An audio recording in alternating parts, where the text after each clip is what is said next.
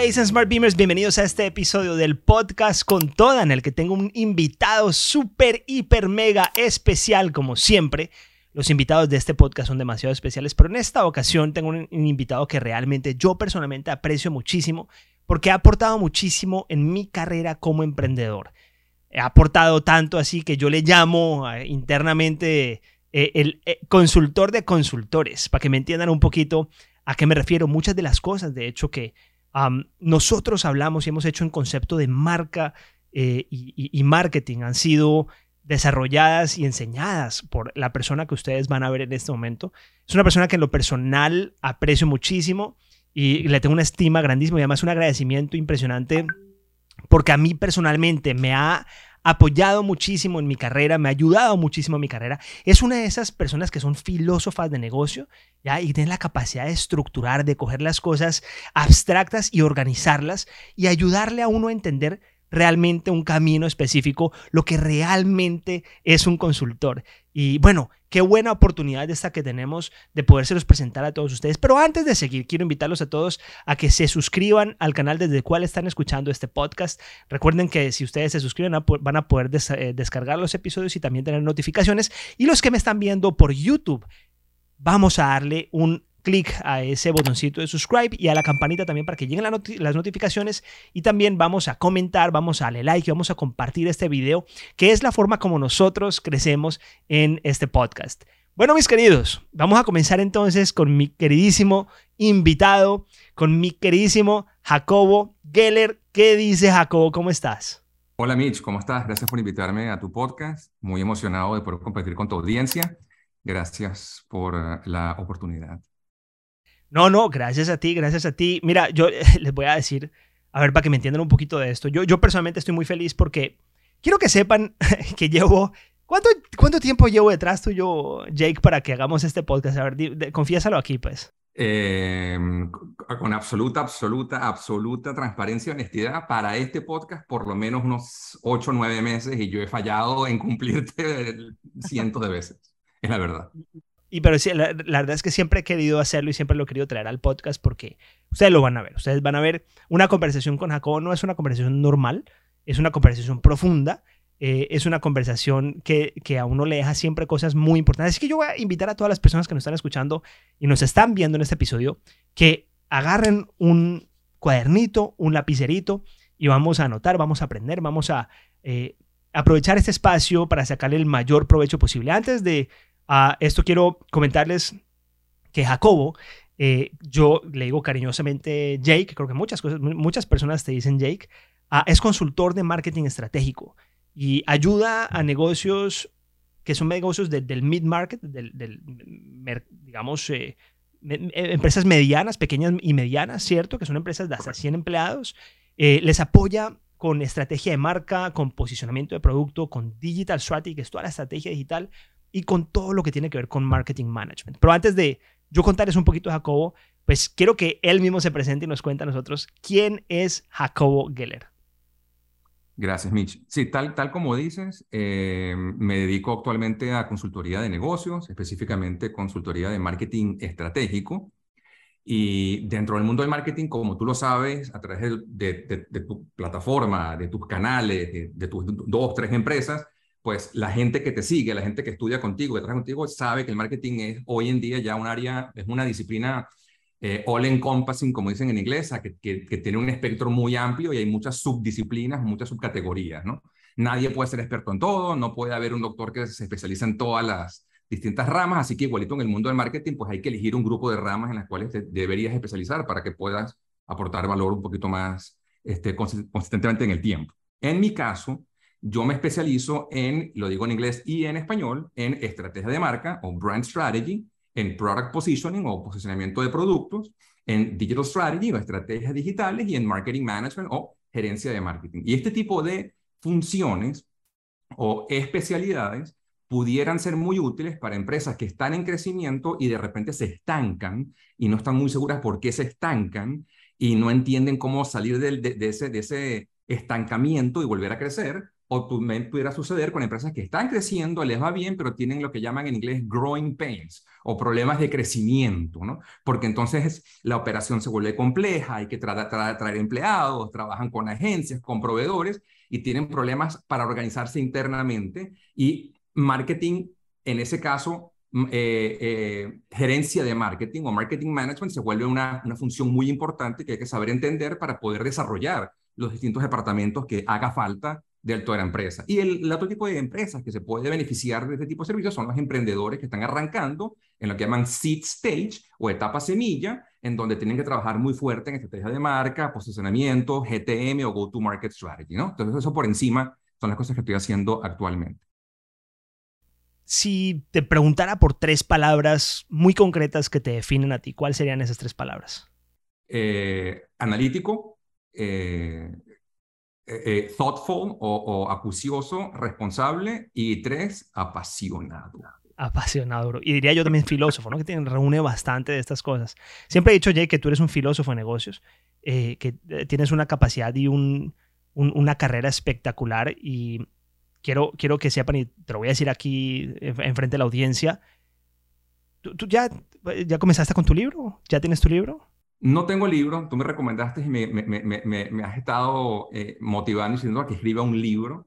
Em, no lo he hecho, honestamente, no lo he hecho. Lo, tengo dando vueltas, lo tengo en el to-do list y en, en, las cosas para hacer, pero no es algo en lo que me he enfocado recientemente. Tienes que hacerlo, tienes que hacerlo, Jake, tienes que hacerlo en serio, tienes que comenzar con ese proyecto. Ustedes conocen a, eh, a un autor como por ejemplo Simon Sinek en los Estados Unidos. Yo siempre he dicho que Jake tiene aún más potencial que el mismo Simon Sinek y es en español, así que me esto. Simon Sinek en español. Combinado con Seth Godin.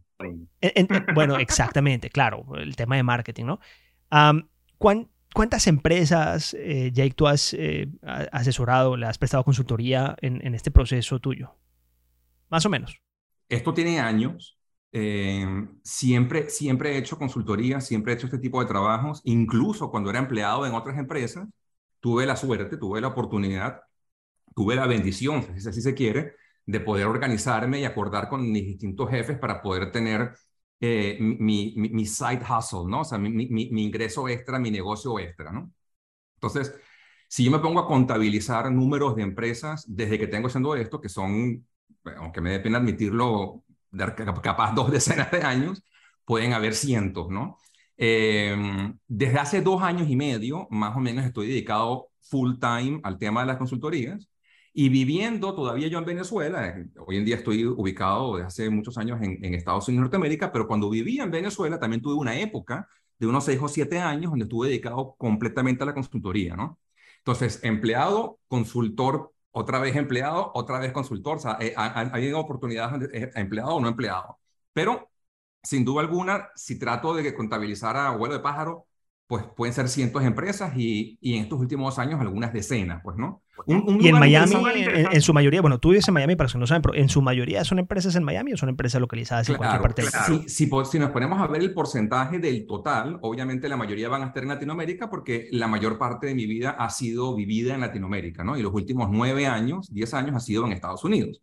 Pero dentro de Estados Unidos, que sería otra, otra, otra estadística interesante para ver en la hojita de Excel, ahí sí la mayoría son de aquí de Estados Unidos, ¿no? Pero si vemos del gran total, pues la mayoría son de Latinoamérica, pues México, Argentina, Venezuela, Colombia, pero ahorita hoy en día eh, y desde estos últimos años Estados Unidos. Y, y, cada vez más clientes de habla inglesa que de habla, habla hispana.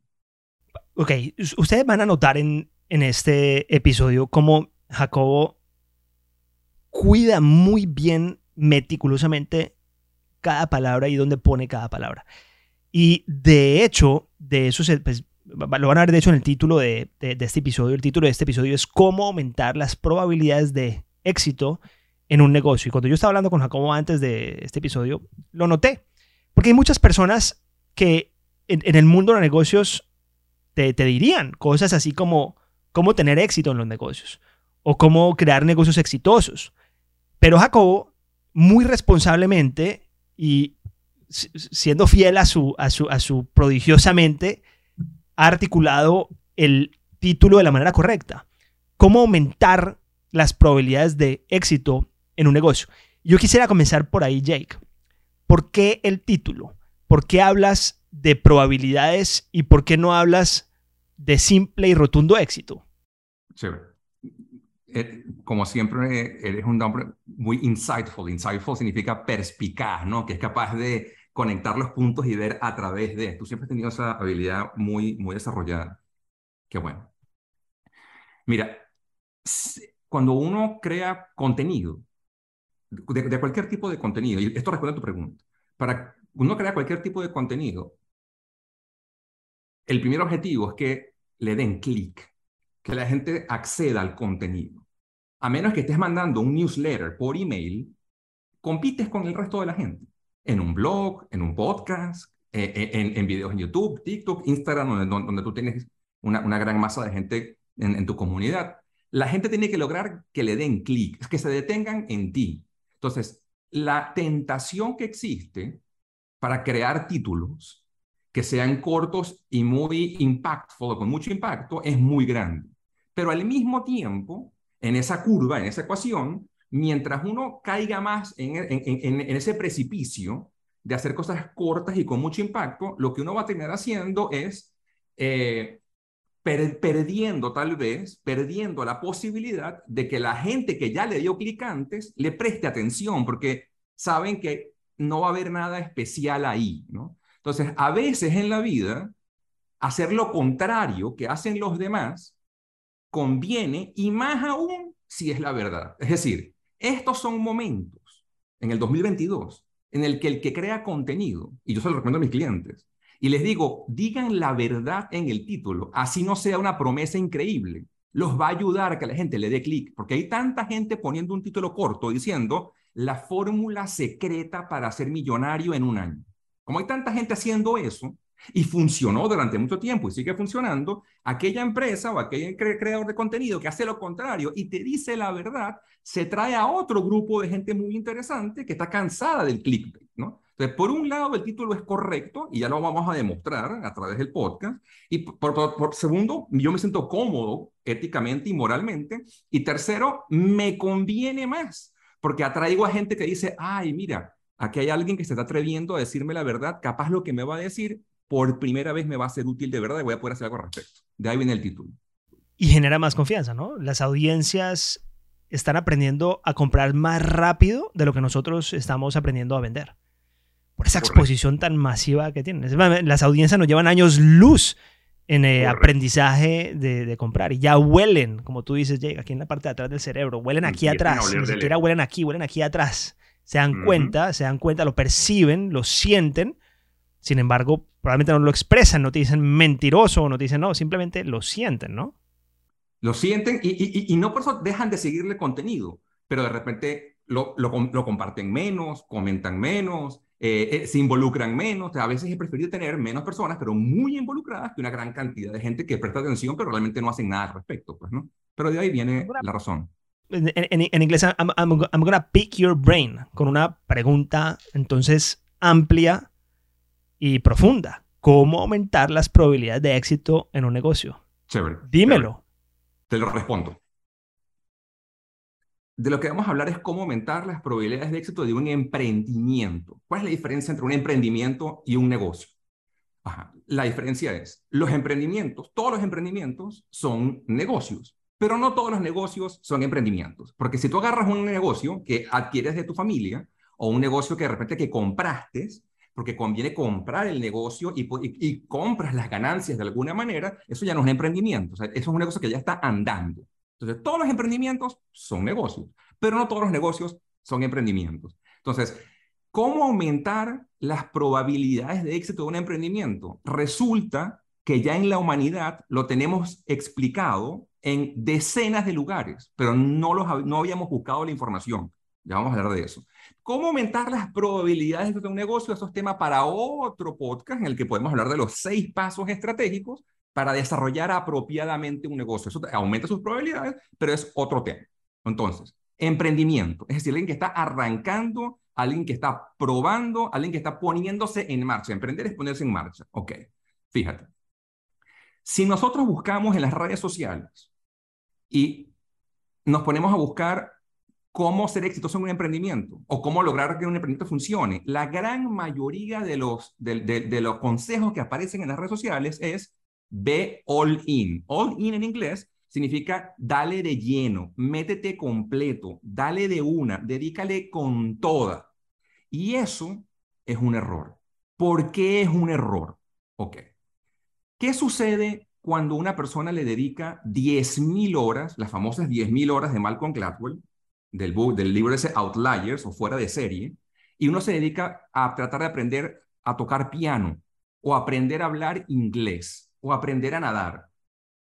La gran mayoría de las personas que dediquen 10.000 horas o un número alrededor de eso, más o menos 3, 4 años, 2 horas al día, se dedican a eso, van a lograr aprender un nivel suficientemente decente y van a poder tocar piano, van a poder hablar inglés conversacional, van a poder nadar y dedicarse a ese deporte. Es, es posible que capaz no lleguen a ser eh, los top performers, ¿no? Las personas que se desempeñan en el más alto nivel. Pero la gran mayoría de cada 100 personas que se pongan a aprender a tocar piano, que se pongan a aprender a nadar o aprender inglés, van a aprender.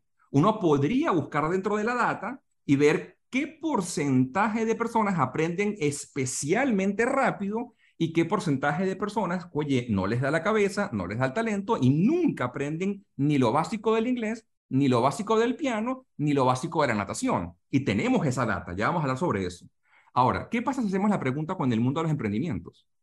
¿Qué sucede si agarramos a 100 personas y las ponemos a que se dediquen 10.000 horas cada uno a su negocio? Van a, aquí hay 100 personas, cada una va a hacer 100 negocios distintos, cada uno el suyo y van a arrancar de cero. Pero les decimos, te tienes que dedicar 10.000 horas al negocio. ¿Eso realmente mejora las probabilidades de que ese negocio funcione? Claro que no. Probablemente se, se queman, se cansan. Claro.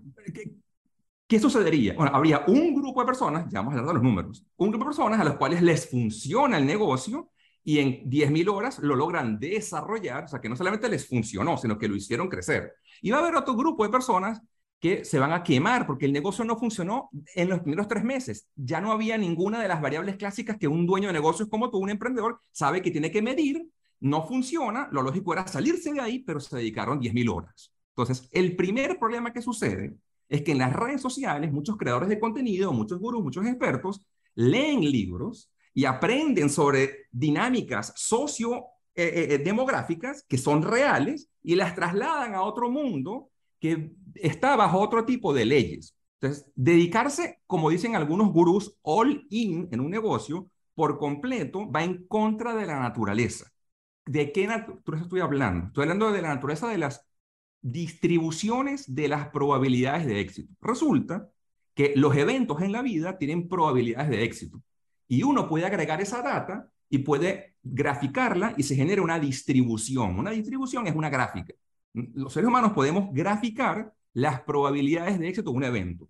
Resulta ser que las probabilidades de éxito de pasar por el high school o la, secundaria o de pasar por la primaria o, eh, el, colegio, pues no, en cada país se llama de una manera distinta, pues no, secundaria, high school, liceo, en cada lugar se llama o primaria, pero las probabilidades de que una persona entre al sistema eh, colegial, el sistema educativo que hay en cualquier país, y, logre pasar, no con notas excelentes, pero logre pasar, es una probabilidad muy alta. Es tan alta que cuando la graficamos se ve como una campana. Eso se llama distribución normal.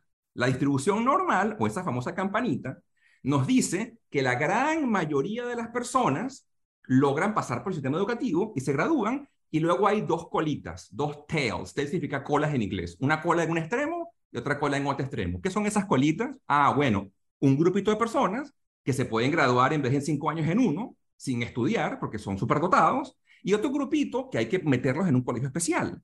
Yo me recuerdo que cuando yo estudiaba en Venezuela, había un grupito de personas, entre ellos una prima mía, no importa el nombre y el apellido, que le costaba mucho, una mujer increíble, bella espectacularmente, simpatiquísima, súper astuta, pero le costaba muchísimo aprender y le costaba muchísimo eh, memorizar, le costaba muchísimo pasar por el sistema educativo tradicional.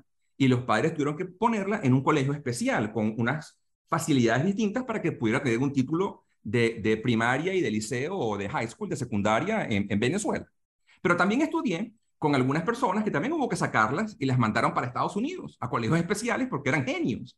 Eran personas que casi que veían números, pues, ¿no? Entonces, siempre hay, interesantemente, igual cuando vas a aprender a tocar piano, cuando vas a aprender a inglés, hay muchos eventos en la vida que los matemáticos, las personas que se dedican a esto, los científicos, pues el mundo académico, e incluso en algunas organizaciones con dinero para investigar esto, porque les conviene, se han dado cuenta que las probabilidades de éxito de estos eventos se distribuyen de manera normal.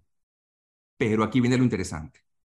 En el mundo de los negocios, en el mundo de los emprendimientos, en el mundo de los startups, en el mundo de montar un food truck, en el mundo de montar un restaurante, en el mundo de crear un canal de YouTube, en el mundo de crear una cuenta de Instagram, en el mundo de montar una tienda en Shopify o en Amazon, esos eventos, cuando se estudian las estadísticas, cuando se estudian la distribución de las probabilidades de éxito, no se ven como una campana, no se ven como una distribución normal, se ven como una curva así exponencial, y eso se llama, en este caso específico, distribuciones de Pareto.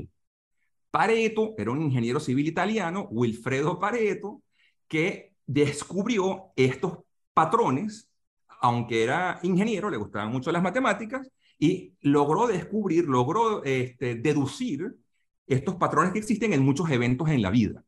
Cuando uno habla con gente que trabaja en departamentos de ventas o departamentos de mercadeo de las empresas están acostumbrados a escuchar Pareto porque en sus hojitas de Excel, en sus Google Sheets, cuando ellos, ellos hacen su ranking de ventas mensual o su ranking de ventas semestral o anual, siempre se dan cuenta, ay, mira, qué curioso, este, cuando yo pongo las ventas de mis clientes de todo el mes y lo pongo de mayor ventas a menor ventas, el 80% de mis ventas están pegaditas en la parte de arriba, más o menos entre un 10 o un 20% de los clientes. Eso quiere decir, en español sencillo, que si alguien tuviese hipotéticamente 100 clientes, cliente 1, 2, 3, 4, 5, y en total se venden de repente 100 dólares, de repente 80 de esos dólares vienen de los primeros 20, del cliente 1 al cliente 20, este, ranqueados de más ventas a menos ventas. Y del cliente 21 al 100 se vende menos.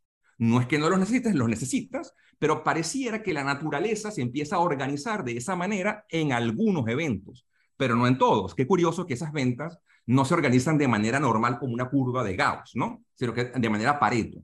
Entonces, el primer concepto que tenemos que entender es que hay eventos en la vida que, se, que tienen probabilidades de éxito distribuidas de manera normal, como una campana, estudiar inglés, aprender a tocar un instrumento, aprender a usar este Photoshop, aprender a, eh, a usar Excel. Y otra cosa muy distinta es los eventos donde hay, y estas son dos palabras muy importantes, serendipia y aleatoriedad. En inglés eso se, llama, se dice serendipity y randomness. En todos los eventos en la vida donde, que están regulados o que están manejados por la serendipia y la aleatoriedad, cuando se ha estudiado las probabilidades de éxito, lo que se ve en la gráfica son curvas de tipo exponencial que responden a Pareto. Mr. Geller, ¿de dónde sacaste esto? ¿En dónde puedo ver yo esto? Esto lo inventaste tú. Bueno, muy interesante. dos fuentes que se pueden buscar. Uno, uno puede, en inglés es más fácil de encontrar que en español, ¿no? Pero si uno busca en inglés, lo voy a decir en español, pero si uno busca en inglés, eh, probabilidades de éxito o tasa de éxito de restaurantes en Estados Unidos, aparecen blogs de el gobierno americano, aparecen blogs de agencias americanas que dan préstamos, de agencias americanas de Departamento del Trabajo, de agencias americanas, departamentos, ministerios de Estados Unidos que publican información. Imagínate la fuente donde viene esto. Y te dicen claramente que de cada 100 restaurantes que se montan, aproximadamente 20 de ellos pasan los 5 años. Y de esos 20% que pasan los 5 años, el 20% de esos se mantienen 10 años o más. O sea que es un, un pareto dentro de un pareto. Mira, qué, mira qué interesante esa estadística. Por otro lado, si uno se mete en el blog de Anderson Horowitz, A16Z, ¿no? Una uno de los este, eh, incubadoras y aceleradores más importantes del mundo y de la historia, ¿ok? Y, formada por dos personas que prácticamente formaron la Internet, ¿ok? La historia es interesantísima para en otro podcast. Y uno busca las estadísticas igualito. Y, y de hecho, Pareto no siempre es 80-20, Pareto puede ser 95-5. Pareto puede ser 90-10. Lo importante de Pareto es que un grupo muy grande de la data se va para un, extremo y un grupo muy pequeño para otro extremo. Entonces se forma ese lo que llaman sway, se forma una inclinación exponencial. Pero no es que es 80-20, puede ser tranquilamente 70-30 o, o 85-15, ¿no? 90-10.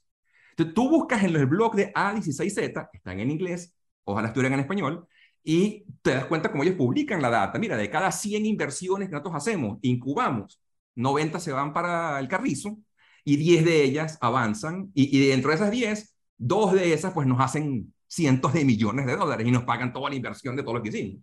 Por eso lo seguimos haciendo, porque nos conviene. Porque el 20% de ese 20% da tanta plata que cubre todo lo demás. Entonces, eventos como el emprendimiento no siguen una distribución normal. Por lo tanto, dedicarse de lleno como al estudio, como a tocar guitarra, como aprender piano, como aprender el inglés, no garantiza ni siquiera mejora las probabilidades de que te vaya muy bien.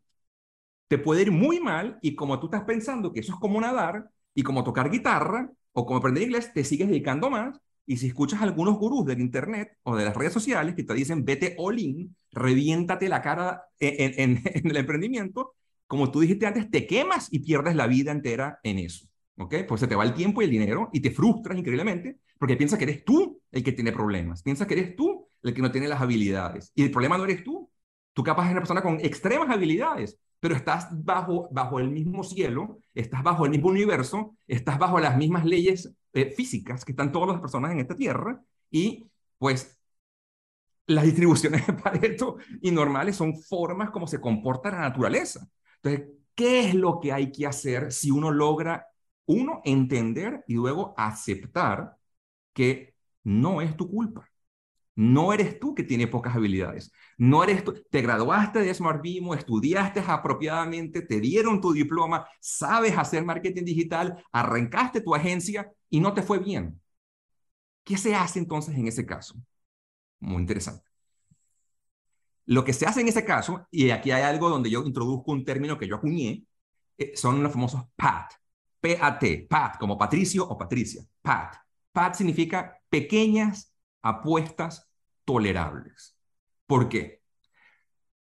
Si nosotros sabemos que hay una posibilidad relativamente pequeña, y voy a usar la palabra pequeña para denotar que 20% es mucho más pequeño que 80. Por supuesto que 20 es mucho más grande que cero pero no es el 50%, ¿no? Estamos hablando de 10%, 20%. Si yo sé que esas son las probabilidades de que, como dicen en inglés, out of the gate, ¿no? De buenas a primeras, empiece a rodar el negocio, ¿no sería inteligente de que yo diga, ajá, déjame meterle de todo mi capital o de toda mi energía, déjame meterle un porcentaje tolerable a este emprendimiento y ver si funciona pero ya tengo en la cabeza dos o tres ideas distintas que pudiera probar o en paralelo o en serie. En paralelo significa al mismo tiempo, o en serie significa, mira, tengo un trabajo de 8 de la mañana a 5 de la tarde con el que pago las cuentas, con el que pago, con el que pago la, la renta, y tengo un emprendimiento que estoy haciendo de noche, no puedo hacer más de uno a la vez, pero ya tengo en la mente dos o tres ideas distintas de variaciones que pudieran haber o negocios completamente distintos que yo pudiera probar. Entonces, no es que no lo vas a intentar hacer con cariño, con pasión y con amor, pero lo haces con responsabilidad cognitiva. Responsabilidad cognitiva significa tener conocimiento y llevar el conocimiento del cerebro al corazón, saber cómo funciona la gravedad, saber cómo funciona la lluvia, saber cómo funciona el ciclo del agua y no pensar que hay un dios del agua, saber que puede llover, saber que te puedes tapar con un paraguas. Y de la misma manera, con estas analogías ridículas que estoy diciendo, saber que el negocio no puede funcionar y no es tu culpa, no tiene nada que ver contigo, estás dentro de un pareto y poder iterar varias veces. Cuando se va para la guerra, siempre le dicen los, sargentos a los, a, los, a los cadetes o a los soldados, pierde un brazo, pierde una pierna, pero no pierdas la cabeza. Pierde un brazo, pierde una pierna, pierde un dedo, Dios libre, pero no pierdas la cabeza. No te vayas de boca, porque si pierdes la cabeza, no puedes volver a atacar, no puedes volver a, reagruparte. Pierde algo, pero no todo. Aquí pasa igual. dos pasos para atrás. ¿Por, qué se da el efecto Pareto? E, es un tema netamente... O sea, ¿cuáles son las...? es decir, conozco el efecto, lo vivimos, de hecho, en Smart Vimo, tanto con equipos de venta eh, lo vivimos en Smart Bimo con, con, equipos de venta o con productos, eh, lo, lo, hemos vivido en los negocios, pero ¿por qué siempre va a existir en los negocios el efecto Pareto? La respuesta, nos guste o no nos guste, es esta. Los, los matemáticos, los físicos, los científicos, los académicos, emprendedores, las personas que se han puesto a pensar esto, que se han puesto, que han tenido la oportunidad, la inteligencia, la suerte eh, de descubrir estas cosas, saben qué sucede y saben cómo sucede, pero no sabemos por qué sucede. Sabemos que la gravedad es como es, pero no sabemos por qué es así. Sabemos que el planeta Tierra rota como rota y con un ángulo de rotación, pero ¿por qué? No sabemos, ¿no? Eh, y, y, creo que las personas que tengan la suerte, la oportunidad, la bendición, la, eh, las habilidades de poder descubrir por qué, pues van a estar muy cerca de premios Nobel o cosas capaz hasta más grandes, ¿no?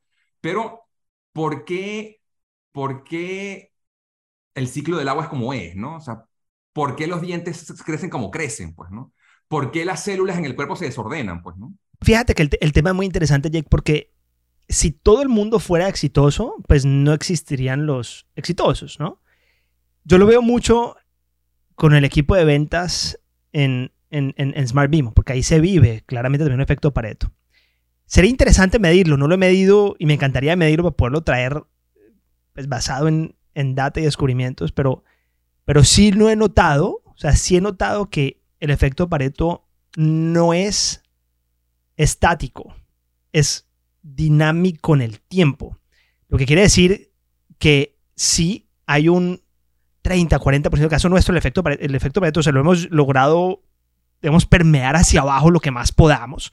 ¿Sí? 30, 40%, no, no estamos en 20, 80, estamos como en 30, 70, por ahí, 30, casi 40, 70. Pero ese 30, 40, sí, es sano. Uh, lo, lo hemos logrado permear. Lo que te quiero decir es que este porcentaje de personas en el tiempo, en un tiempo amplio, ¿no? En el caso nuestro, no estamos hablando de dos, tres meses, estamos hablando de un tiempo amplio, va rotando. Es como que, es como que hay personas que salen y le dejan el cupo abierto a otra persona y esa persona que estuvo ahí, es impresionante cómo funcionan las leyes del universo, porque la persona tuvo que estar ahí consistentemente dándole y dándole y dándole con terquedad, corriendo esta maratón, pucha, sin rendirse para ganarse este puestico en, en, el modelo Pareto, me explico. Entonces, yo, yo, lo que estaba pensando cuando tú estás hablando es hasta qué punto e, e, este concepto del efecto Pareto, pues no se puede llegar a, a, a vencer o se le puede llegar a ganar al, al, al, al mismo concepto simplemente aguantando. Una cosa es darlo todo y otra cosa es aguantar. Porque muchas personas, yo he visto muchas personas que emprenden y me encanta el concepto de PAT. Muchas personas que emprenden precisamente lo que yo veo es que también se queman cambiando constantemente de negocio. la pregunta es cuándo hacer cada cosa, ¿no? Sí, muy probablemente el efecto Pareto dentro de la categoría de esta persona se iba a abrir un puestico al año 4 o al año 5, pero esta persona se dio por vencido o por vencida rápido. Y fíjate que there's no such a thing as failing, o sea, no existe el concepto de fallar a menos de que uno se permita a uno mismo fallar. Porque si tú dices no fallo, entonces tú vas a hacer lo que sea posible a tu alrededor Tú vas a conseguir los recursos. Tienes más camino adelantado en un negocio quebrado que abriendo un negocio nuevo. O sea que, sí me explico. Probablemente. Me explicas perfectamente. Sí, entonces, ¿qué tal si esto se trata de, aguantar también? ¿Y qué tal si el efecto PAD, porque el, concepto PAD que de hecho me, me, fascina, porque lo vivo en el mundo de e-commerce, ahí sí lo aplicamos, en el caso nuestro, hemos rotado productos rápido, pero conservando la esencia del negocio. Hemos cambiado productos, hemos aprendido a matar productos. Quizás este, este, este modelo PAD sería interesante llevarlo hacia un esquema de aguante en los negocios para vencer el pareto y lograr ganarse un puesto estadísticamente hablando, ¿no? La, pregunta que yo trato de rescatar de tu, de, de, tu, de tu análisis en vivo es, Jacob, Mr. Keller, dime algo. ¿Existe la forma de salirse de esta distribución de Pareto, número uno? Y número dos, ¿qué pasa con el otro extremo del que prueba muy poquito tiempo demasiadas cosas, ¿no? ¿En qué momento una persona que está en un emprendimiento debe decir es hora de probar otra cosa? Y hay respuesta para esto, no, no, no, es una respuesta exacta, hay respuestas serias. Cuando digo serias, es que King's College tiene departamentos que estudian esto, pues no. A16Z, sea, Anderson Horowitz tiene personas dentro de la empresa preparadas para esto y que están midiendo en qué momento dejan de invertir en el startup y lo declaran muerto. Así los emprendedores y los dueños del startup quieran seguir. Ellos dejan de invertir. Entonces, las matemáticas, mira, había un, estadista muy importante, George Box, eh, matemático importante, que, dijo, antes de morir, no, capaz está vivo todavía, pero en, sus, en recientes años, dijo, todos los modelos, todos los modelos estadísticos, todos están mal, pero algunos son muy útiles. Uno no hace modelos para que estén bien, uno hace modelos para que te den una guía. Entonces, si uno logra entender cómo usar la guía, uno mejora.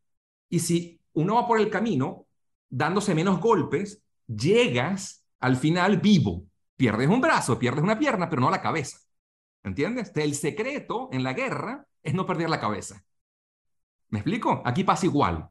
El secreto en los negocios, en los emprendimientos, es no perder la cabeza. O sea, es decir, pequeñas apuestas tolerables, ¿ok? Yo puedo perder, yo puedo, yo puedo invertir estos 10 mil, o estos 20 mil, o estos 100 mil, o este millón, yo lo puedo hacer. Si se pierde, puedo seguir casado, puedo seguir con mis hijos, puedo mantener la casa, puedo mantener la comida, capaz no voy a viajar, capaz no voy a cambiar de automóvil ni de carro, pero puedo seguir. Saber que puedes perder eso y hacer otras cosas es ir a favor de la naturaleza, ir a favor de las matemáticas. No significa que te va a ir bien.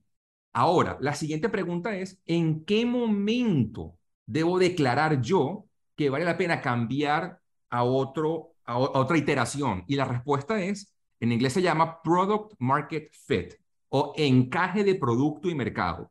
Eso está dentro de los seis pasos estratégicos que todo negocio debe eh, eh, em, utilizar para desarrollar apropiadamente un negocio, que es material de otro podcast, en el tercer paso, el primer paso es estrategia de marca, el segundo paso es estrategia de posicionamiento, el tercer paso es estrategia de GTM o Go to Market o estrategia de penetración y de mercado, antes del cuarto paso, que es estrategia de marketing o estrategia de aceleración o de amplificación, que para eso es el marketing, para amplificar lo que ya funciona. Entonces, en el paso 3, que es GTM, si ya hay Product Market Fit, entonces ya venciste, pasaste ese pareto, o mejor dicho, caíste por suerte dentro del lado del pareto donde sí funciona, el 20%, y ahí conviene entonces ir con todas y empezar a optimizar. Pero uno puede medir el Product Market Fit.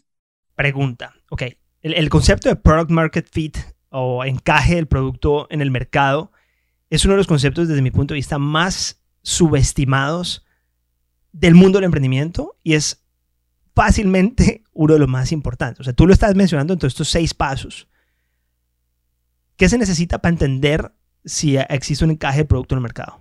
Ok. No quiero profundizar mucho en eso porque eso es materia de, otro episodio para hablar de los seis puntos porque la audiencia se puede confundir porque estamos hablando de muchos temas a la vez. Como que, güey, creo que es importante que la gente se lleve clarito cómo aumentar las probabilidades de éxito de tu emprendimiento. Y en otro episodio escuchen eso. Pero para, para no dejar la pregunta en el aire, Product Market Fit o encaje de, de, producto y mercado es, una, es una, un, índice o una variable o una métrica que se utiliza en el mundo de los startups para saber si vale la pena seguir invirtiendo dinero, para saber si vale la pena seguir levantando dinero o hay que iterar a otra cosa. La forma como se mide eso depende de la industria en la que estés. Hay industrias donde se mide eso por el churn rate. El churn rate es la tasa de, deserción. Churn en inglés es C-H-U-R-N y rate R-A-T-E, o tasa de deserción, tasa de abandono. hay, hay negocios que son SaaS, Software as a Service, por ejemplo, Gmail o Evernote o este, Canva, ¿no? Canva Pro, son son software que se venden como servicio online, ¿no? La gente se suscribe online y lo usa y paga algo mensualmente o anualmente. Smart Vimo, de hecho, es de alguna manera un software as a service, de alguna manera, ¿no? No, es software literalmente, es de educación, pero este, entra, entra dentro de ese modelo. si, si uno empieza a medir la tasa de deserción y uno estima, bueno, si la gente deja de desertar, deja de retirarse, a este número y lo mantenemos por tanto tiempo, significa que hay product market fit. La gente le gusta esto, está dispuesta a recomprar y podemos crecer. Es hora de hacer marketing, no antes. Por eso el paso cuatro, lo vamos a ver en su momento, de los seis pasos, es estrategia de marketing. Pero hay negocios que no tienen que medir el churn rate. Una, una, tienda en Shopify que vende productos terminados, productos físicos, no, no mide churn rate. Mediría en recurrencia, supongo, entonces. Tiene que medir otras cosas. Entonces, no hay una fórmula eh, única para product market fit depende de cada negocio, depende de cada industria, depende de cada, depende de muchas situaciones y para eso un gerente de marketing o un growth marketer o un growth hacker o el grupo de ingenieros, las personas que tengas empleadas o, contratadas o los consultores que contrates como Mr. Geller que te puedan ayudar a modelar eso y, a dimensionarlo, em, pues con esas dimensiones, con esas formulaciones, con esas Em, con esas suposiciones vas a poder medir, ojo, todos los modelos están malos, todos, todos están malos, pero algunos son útiles, como decía George Box. Entonces, uno puede, sin invertir mucho dinero, pero buscando gente con relativamente inteligencia o relativamente conocimiento, así sean freelancers, no tienen que ser empleados tiempo completo, que te ayuden a calcular, que te ayuden a dimensionar, que te ayuden a tratar de deducir cómo se puede medir el product market fit en tu negocio. Pero lo importante es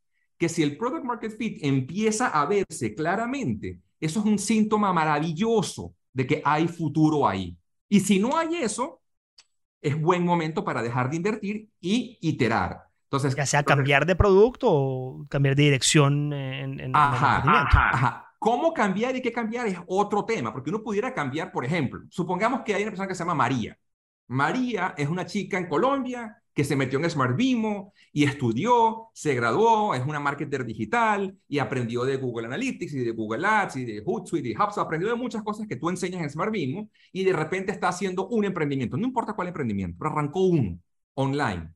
Y resulta que ya aprendió cómo se pudiera medir el product market fit, así sea inicialmente, así sea como un termómetro, aunque no sea exacto, de su eh, emprendimiento. Y arranca a hacerlo, arranca con el paso uno de estrategia de marca, de los famosos seis pasos que vamos a ver más adelante, estrategia de posicionamiento, y arranca y hace una pequeña inversión, y resulta que no ve product market fit. La gente no recompra, no repite, la cosa, ajá. Entonces, ese es el momento en que ya dice, me acordé de Mr. Keller, pequeñas apuestas tolerables. El tiempo que yo le pongo a esto y el dinero que le pongo a esto, lo puedo perder. O sea, no pierdo un dedito, pierdo un bracito, Dios libre, pero no la cabeza, no el alma. Entonces, le toca iterar pequeñas apuestas tolerables. Entonces, ahí se abre otra ventana de preguntas. ¿Itero dentro del mismo negocio, pero con otras variables? ¿O itero completamente a montar un food truck? ¿O itero completamente a montar un restaurante? ¿O itero completamente a meterme a freelancer en otra cosa? Y, y la verdad es que, y esa es la respuesta corta para este, para este podcast, en la medida en que cada uno de esas pequeñas apuestas tolerables sean más distintas una de otra, suceden dos cosas interesantes. Aumentan los chances de que uno de esos intentos, una de esas apuestas, tenga éxito, pero agrega una carga emocional y una carga de conocimiento y de inversión mucho más grande para el emprendedor. Porque resulta que María aprendió muy bien cómo usar Google Ads o Google Analytics o, lo que sea, cualquier herramienta que le haya permitido hacer su pequeña apuesta tolerable, pero no tiene las habilidades para cocinar y no tiene las habilidades para hacer ropa o accesorios y montar otro emprendimiento que pertenezca a algo completamente distinto, capaz no tiene los skills, capaz no tiene las habilidades. Entonces, uno pudiera iterar dentro de la misma familia del negocio, es decir, María montó una agencia y ofrecía de repente tráfico, yo hago TikTok Ads, yo hago Google Ads, yo hago Facebook Ads, yo te traigo tráfico y no funcionaba. Y de repente dice, ¿sabes qué? Déjame iterar y déjame convertirme en una agencia de analítica y reportes.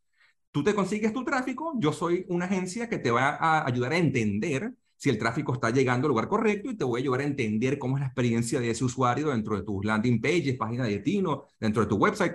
Estamos hablando de una persona que se graduó en Smart que tiene todo ese conjunto de habilidades y iteró algo parecido pero otro, otra cara, otro ángulo del mismo negocio.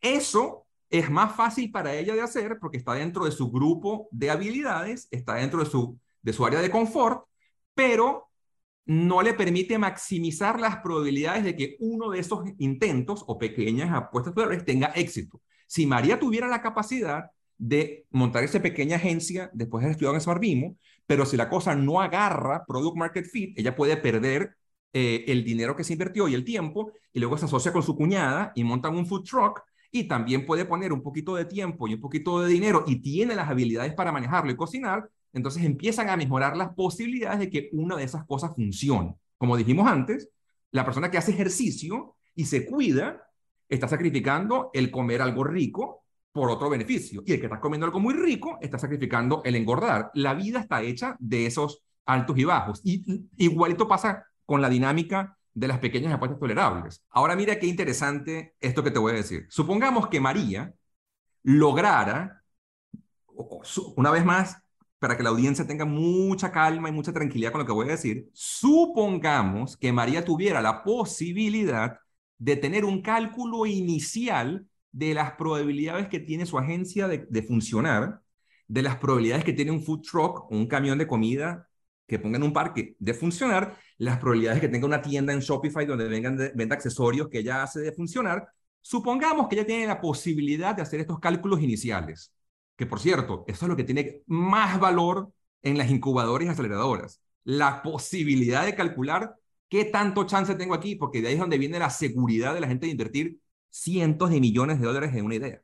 No es solamente el feeling que te da, es el feeling y también es un poquito de la data.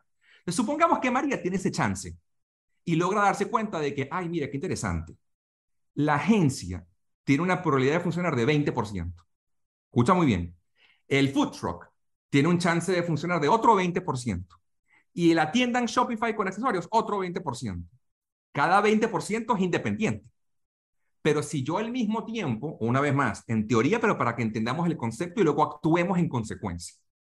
Si yo tengo la posibilidad de saber de que este negocio A tiene 20% o emprendimiento, esta idea B, otro 20, y otro 20, y otro 20, en teoría, si yo logro en poco tiempo, capaz no simultáneamente, pero en poquitos meses o en menos de un año, si yo logro probar cinco ideas de esas distintas, que tiene cada una 20%, la probabilidad de que una de ellas logre pasar la etapa eh, inicial este, eh, más, más, más, terrorífica, la etapa inicial más, más, más importante, la, la etapa inicial más angustiosa, es muy alta. No es el 100%, pero es muy alta porque tengo 20%, más 20%, más 20%. Y si la idea que estoy lanzando tiene un porcentaje de éxito del 5%, tengo que tratar de hacer 20 cosas de esas, 20 por 5, 100, 5 por 20, 100, ¿no? Y si tiene 10%, 10 por 10, 100. Esto no garantiza nada, pero así funcionan las incubadoras y así funcionan las aceleradoras. Así funciona la, la gente de, de Y Combinator. así funciona la gente de Anderson Horowitz. Jake, mira, el tema es absolutamente interesante. Eh, es digamos, un acercamiento científico y probabilístico a algo que de hecho nosotros en Smart Bimo decimos muchísimo, yo repito muchísimo y de hecho lo repito en uno de los programas que es el eh, programa de, tienda propia de Shopify. El, e, el, hecho de que gran parte del éxito de un negocio de comercio electrónico, de e-commerce, tiene que ver con el producto, simplemente el producto. E invitamos a los estudiantes a aprender rápidamente a matar productos. Y eso es dificilísimo, porque en los negocios y en marketing, especialmente en los negocios, bueno, también en marketing, matar una idea o matar un producto, sacrificarlo, eso es tan difícil como voy a hacer algo horrible. Es como matar a un hijo. Nadie quiere matar a un hijo. Es horrible. Desafortunadamente nosotros los emprendedores tenemos que aprender a hacer eso y hacer eso rápido para, como dice Jake, seguir iterando en otras cosas. Y todo el modelo, de hecho, de tienda propia, de Shopify, aprender a armar tu e-commerce, etcétera, se basa en eso. Y lo repito muchísimo. Digo, eh, lo que es clave aquí es el producto. Y no solo el producto, es el producto y la marca, es la combinación de las dos cosas. Inclusive aprender a iterar sobre diferentes marcas eh, en diferentes categorías eh, para vender diferentes productos. ¿Ya? Mis queridos, ese tema, yo, y como pueden ver con, con, con, con Jacobo, con Mr. Geller, nos podemos quedar hablando horas, pero quiero respetar también el tiempo de ustedes. Es decir, en, estos podcasts normalmente los hacemos de entre 35 a una hora, aquí nos estamos pasando un poco, y quiero dejar el espacio para otras eh, sesiones, quiero dejar el espacio también para, para otro episodio en el cual ahondemos un poco más sobre estas, estos seis pasos, seis pasos estratégicos para para desarrollar cualquier tipo de negocio. Entonces, quiero dejar esto para, para un siguiente episodio. Creo que nos llevamos demasiados aprendizajes aquí, Jake, demasiadas cosas muy interesantes. Berracamente agradecidos. Eh, eh, quiero que te comprometas aquí con la audiencia a seguir eh, este, este podcast en, en, en un siguiente episodio. Estás recontra mega invitado. Gracias, Dime sí, aquí en público. ¿Sí o no? Mitch, no son, ocho meses, no son ocho meses más, necesito que me digas aquí.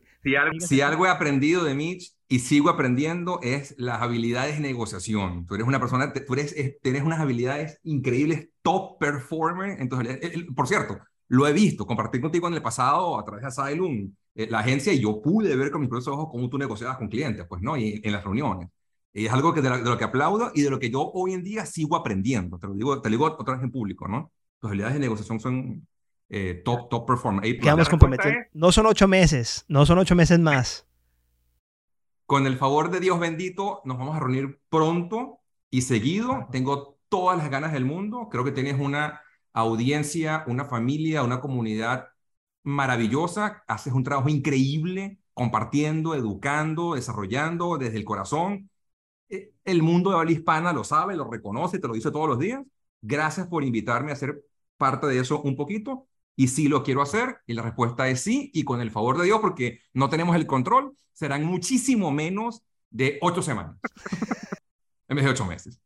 Pero si tú quieres y da el tiempo, hacemos una conclusión muy corta y rápida de menos de dos minutos acerca de lo que dijimos en este podcast antes de que, antes, de que se, se tranque. Hay eventos en la vida que tienen probabilidades de éxito que se distribuyen de manera normal. La manera normal significa en forma de campana. Por ejemplo, estudiar inglés, tratar de aprender a nadar, tocar un instrumento, guitarra, piano, aprender a usar Excel. La gran mayoría de personas va a lograr aprender si le dedican suficiente tiempo, un año, dos años, tres años. Un grupo muy pequeño de ellos va a aprender en minutos porque son superdotados y un grupo muy pequeño de ellos nunca va a aprender porque no tiene las habilidades mínimas necesarias, pero la gran mayoría lo va a lograr. Pero hay otro grupo de eventos en la naturaleza, en el universo, que tienen probabilidades de éxito que se distribuyen de manera pareto. Y algunos de esos ejemplos son los negocios y los emprendimientos. No importa si es una tienda, un e-commerce, una marca personal, una, una marca de entretenimiento, ser cantante, ser actor, cualquier cosa de esas tienen distribuciones tipo Pareto. Y eso significa de que hay aproximadamente un 80, 90% de que no funcione y un 20, 10% de que sí funcione. Y si nosotros logramos entender que así funciona el universo, que así funciona la naturaleza, podemos actuar en consecuencia. Y una estrategia corta, concreta, clara, con la que podemos actuar inmediatamente, es meternos en la cabeza que a la hora de emprender deberíamos utilizar pequeñas apuestas tolerables o PAT, como Patricio o como Patricia. Pequeñas apuestas tolerables. ¿Qué concepto? Jake. Así Thank you very much. Muchas gracias por este espacio. Gracias por compartir con nosotros. Eh, ¿Dónde te pueden encontrar en tus redes sociales? Yo estoy muy activo en mi newsletter o mi boletín informativo, que es mrgeller.substack.com. Capaz te paso de repente luego cómo se escribe para que lo tengas en, en algún link. De todos modos, en mi cuenta de Instagram, en el bio hay un link. Cuando le dan clic a ese link, el primer link dice Boletín Mr. Geller. Le dan clic y se suscriben. Y el otro lugar donde estoy es el Twitter. Igual les dejamos a todos los eh, diferentes perfiles y assets de marketing de Mr. Geller. Gracias, Jacobo, gracias por este espacio. Vamos a continuar con el siguiente episodio. A todos, vamos con todo.